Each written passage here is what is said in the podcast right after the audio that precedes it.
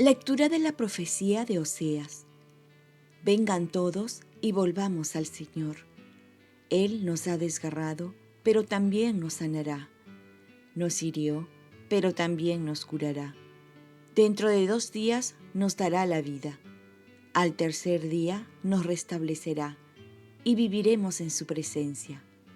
Esforcémonos por conocer al Señor. Su amanecer es como la aurora y su sentencia surge como la luz. Bajará sobre nosotros como lluvia temprana, como lluvia tardía que empapa la tierra. ¿Qué haré de ti, Efraín?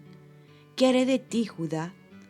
Su amor es como nube mañanera, como rocío matinal que se evapora. Por eso los herí por medio de los profetas, los condené con la palabra de mi boca. Porque yo quiero amor y no sacrificios, conocimiento de Dios más que holocaustos. Palabra de Dios. Salmo responsorial. Quiero misericordia y no sacrificios. Misericordia, Dios mío, por tu bondad, por tu inmensa compasión, borra mi culpa, lava del todo mi delito limpia mi pecado. Quiero misericordia y no sacrificios. Los sacrificios no te satisfacen. Si te ofreciera un holocausto, no lo querrías. Mi sacrificio es un espíritu quebrantado, un corazón quebrantado y humillado, tú no lo desprecias. Quiero misericordia y no sacrificios. Señor, por tu bondad favorece a Sión. Reconstruye las murallas de Jerusalén. Entonces aceptarás los sacrificios rituales, ofrendas y holocaustos. Quiero misericordia y no sacrificios. Lectura del Santo Evangelio según San Lucas. En aquel tiempo Jesús dijo esta parábola sobre algunos que se tenían por justos y despreciaban a los demás. Dos hombres subieron al templo para orar, uno era fariseo y el otro publicano. El fariseo, erguido, oraba así en su interior. Dios mío, te doy gracias porque no soy como los demás hombres, ladrones, injustos y adúlteros. Tampoco soy como ese publicano. Ayuno dos veces por semana y pago el diezmo de todas mis ganancias.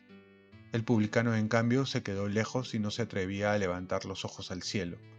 Lo único que hacía era golpearse el pecho diciendo, Dios mío, apiádate de mí que soy un pecador.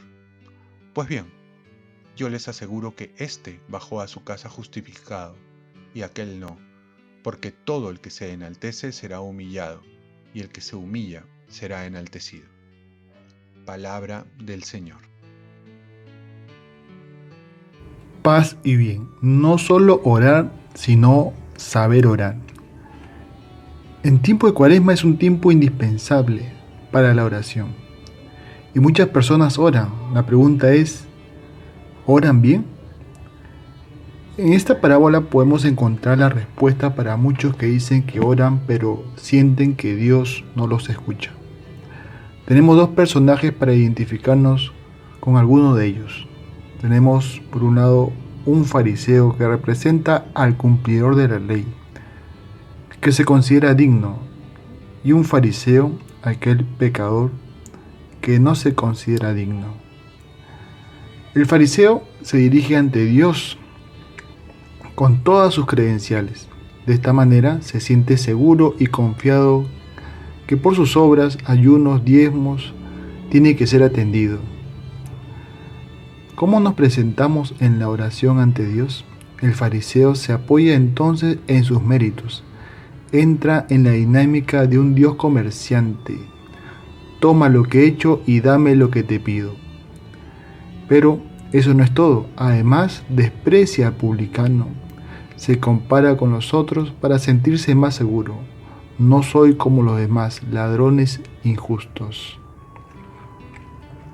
Por otro lado, tenemos al publicano, que no se siente digno de estar en la presencia de Dios. Dice, ni se atreve a levantar los ojos. Y se siente pecador, es decir, este personaje sí se conoce, mientras que el fariseo no, pues mucha gente no se siente deudora porque no es consciente de sus propios pecados.